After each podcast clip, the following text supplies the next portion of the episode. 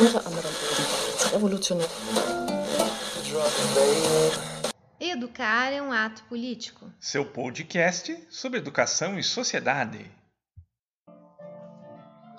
Olá, esse é o primeiro episódio do podcast Educar é um ato político.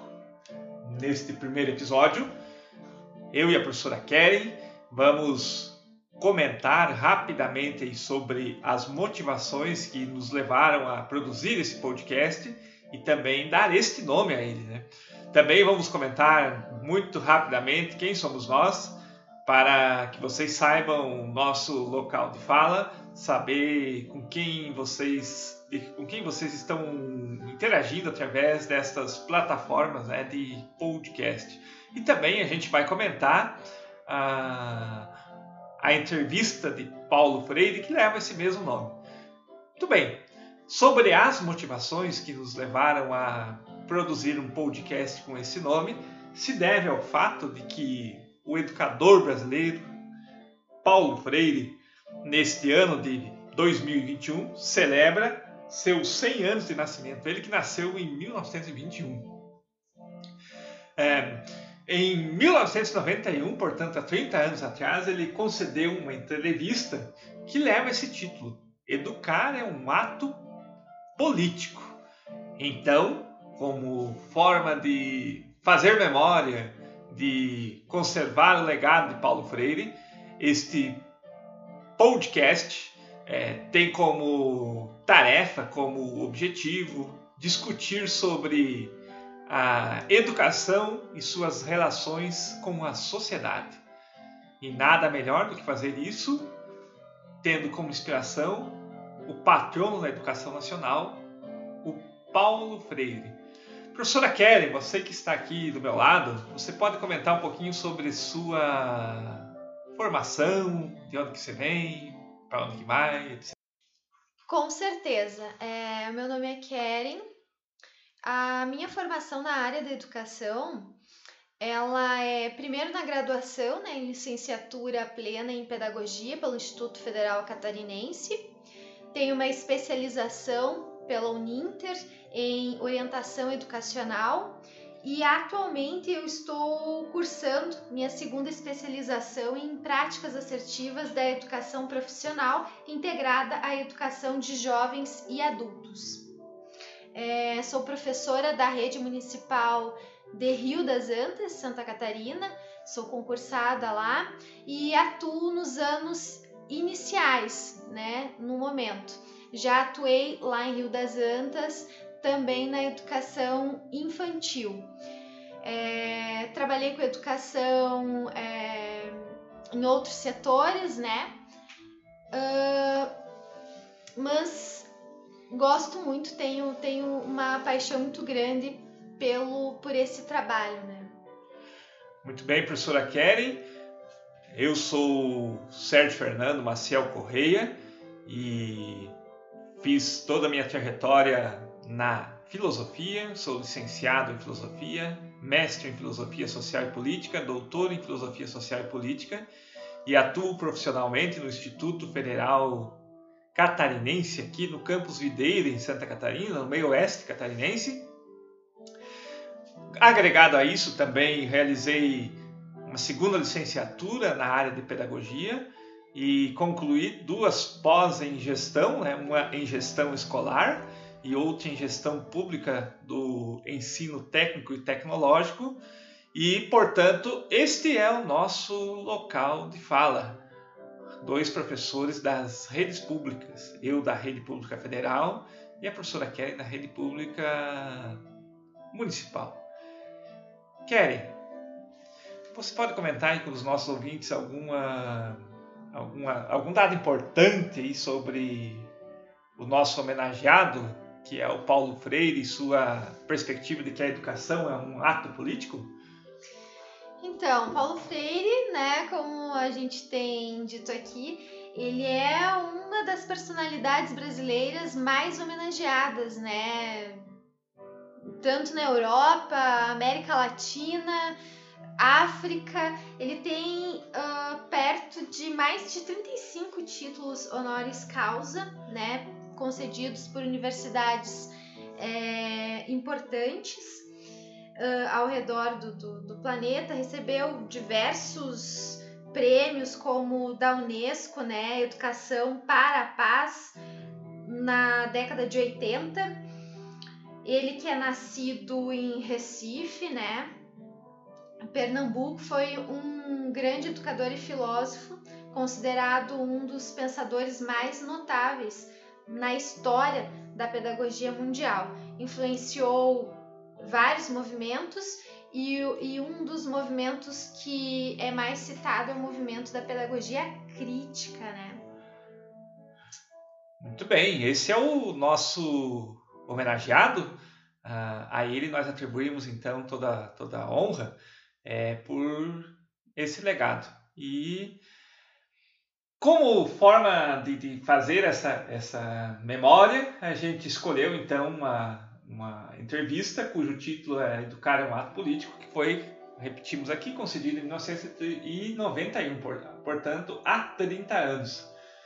Como forma de, de oferecer algum conteúdo, então, nós escolhemos uma pergunta, cada um de nós aqui. Ah, nós vamos ler a pergunta e comentar essa resposta de Paulo Freire é, sobre esta pergunta né, que foi feita há 30 anos e Paulo Freire discorreu sobre ela. E neste caso, Keren, qual que é a pergunta que você selecionou para os nossos ouvintes e que você vai comentar? É interessante que essa, essa, esse questionamento feito a Paulo Freire, né, é, tem sido motivo aí de tantas discussões, tantos debates é, na atualidade. Que é, lhe foi perguntado por que a qualidade de ensino no país ela é tão ruim. A qualidade e Paulo Freire respondeu que a qualidade do ensino ela passa por uma série de questões, né? E uma delas é a falta de dignidade no tratamento do corpo docente. Ele, ele disse que havia passado dois anos e meio na Secretaria de São Paulo e naquela época não houve é, nenhuma greve e não era por causa da administração dele, que o fato de não ter havido nenhuma greve naquele período não se devia a ele, né? Mas porque em nenhuma outra cidade do Brasil pagava-se tão bem quanto na cidade de São Paulo. E que a melhora da escola ela passa pela carga horária dos professores. É, os professores eles precisam de um salário que permita a permanência de parte do seu dia, né, do dia do docente na escola, não apenas dando aula, né, mas trabalhando em função de suas aulas, de sua pedagogia. E que a melhora do ensino passa pela formação permanente desse corpo docente e uma formação de verdade, uma formação científica que se funda na análise crítica que o educador faz de si mesmo e da sua própria prática. Uh, então ele coloca ainda, né, que enquanto à frente da secretaria ele chamava, fazia chamadas de, de grupos para formação, buscava investir na formação do seu corpo docente, né? E que esse trabalho ele havia abrangido toda a rede, né? Uh, e foi uma, uma experiência bastante significativa e altamente democrática. Então a gente tem que pensar na qualidade da formação desse corpo docente, né? E incentivar esses, esses educadores aí a, através de uma remuneração, um trabalho mais digno, né? Muito bem, então a gente percebe que o Paulo Freire é, ele levantou como pauta e colocou na sua prática de gestor público uma situação bastante interessante, né? É, e que hoje ressoa dentro das, das legislações que organizam o ensino no Brasil, que é essa perspectiva de que todo professor, todo educador precisa de um tempo para refletir e planejar a sua prática. É, se a gente for consultar legisla as legislações que organizam o ensino, a gente vai encontrar lá que um terço do tempo do professor é exatamente para seu planejamento, para sua formação. Né? Então, esse é um legado, um legado da, da perspectiva freiriana e que ressoa dentro das legislações. Eu aqui escolhi uma, uma pergunta que a mim me parece muito importante, que é uma resposta atemporal. É, no tempo que a gente for ler, se seja daqui 10 anos, daqui 15 anos, daqui 20 anos, a resposta a essa pergunta vai ter sentido. A pergunta é: mudanças na base econômica da sociedade modificam a relação educador-aluno? Paulo Freire então respondeu a esta, a esta indagação. A educação se dá dentro da história e não dentro da cabeça da gente. Há alterações dentro da sociedade, por exemplo, o avanço da tecnologia que modificam as linguagens e altera a compreensão da vida. Então essa pequena parte aqui, depois eu continuo, é, já é uma, já traz questões, já traz é, pontos para uma reflexão que são bastante relevantes.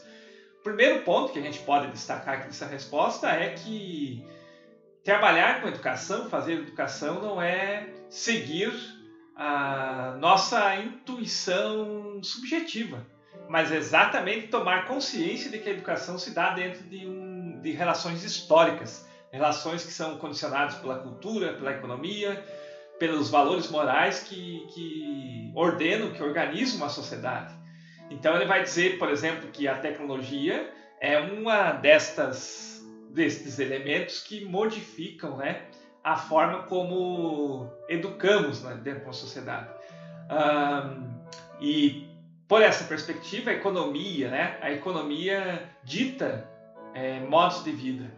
A gente ouve, é, lê e escuta muito sobre inovação tecnológica, sobre a, o empreendedorismo, sobre enfim, essas questões que, que impactam também a forma de organizar a educação no nosso tempo.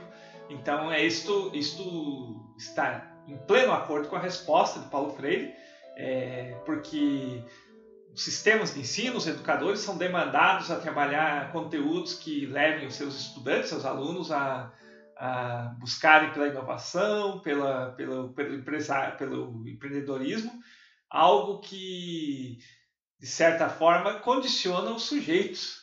Então, como Freire tinha uma perspectiva crítica, até que ponto a gente tem que reproduzir esta, esses mandos e, e perspectivas de formação que vem da, da, da, da linguagem econômica. Né? Então, continua ele, há coisas que historicamente se mantêm em todas as épocas, a educação foi sempre um ato político. Né? Em todas as épocas, a educação sempre envolveu um certo conteúdo. Não existe educação sem que haja um objeto que deve ser conhecido pelo aluno e ensinado pelo educador. O que na história é a compreensão do que é conhecer. O que muda na história é a compreensão do que é conhecer. Então é nessa perspectiva assim que educação é um ato político.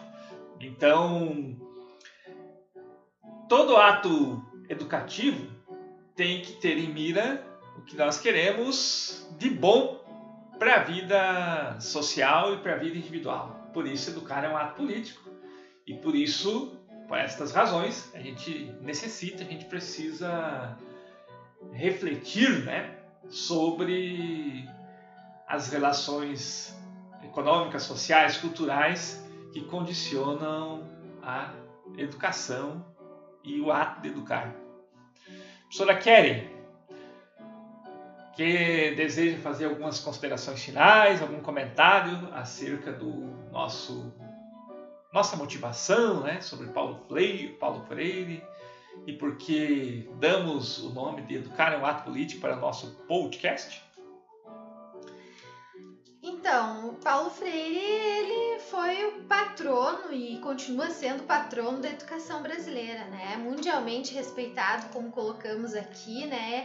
É, o educador pernambucano revolucionou a pedagogia do país, né? Ao refletir sobre a construção de uma escola democrática uh, e uma nova abordagem na relação entre educador e educando, né? Que colocava como base do aprendizado é, é uma troca horizontal de saberes e experiências. É interessante, né? É, que tanto se critica, né, em, em alguns movimentos, né, que so, uh, a conduta, né, que, de Paulo Freire. Mas uh, a formação religiosa dele né, a, que ele recebeu no seio de sua família, é o ponto de partida para o educador refletir sobre suas ideias e a forma é, é, como se relaciona com a diversidade da vida. Então ele se destaca, né, e, e destacou-se, né, por seu trabalho na área da educação popular, voltada tanto para a escolarização como para a, a formação da consciência política, justamente e, e, atrelado também a essa formação que ele, que ele recebeu na infância, né? Uh, os contatos que ele teve, né? Tanto com a, com a formação religiosa quanto uh, com a pobreza, né? Após a morte do seu pai. Eu, nós devemos a ele muitas coisas, né? Ele que é respeitado mundialmente, então, em qualquer parte do planeta, né? Onde tenha uma formação de educadores, onde educadores discutam, né? É, a formação dos sujeitos, se falar e se tocar no nome é, de Paulo Freire, é, eles sabem quem ele é e de onde que ele veio, né? Do Brasil. Então é um orgulho para nós, educadores, é, termos uma referência tão gigante, né, tão poderosa como ele e com tantas contribuições. Muito bem, concluo aqui a minha fala dizendo, citando Paulo Freire, que dizia que educação não transforma o mundo, educação muda as pessoas pessoas mudam o mundo. É nesta perspectiva que este podcast quer tratar desta relação tão importante que é a relação entre educação e sociedade, a partir de uma perspectiva de que educar é um ato político. Aguarde o nosso próximo episódio. Até mais! Até, muito obrigada!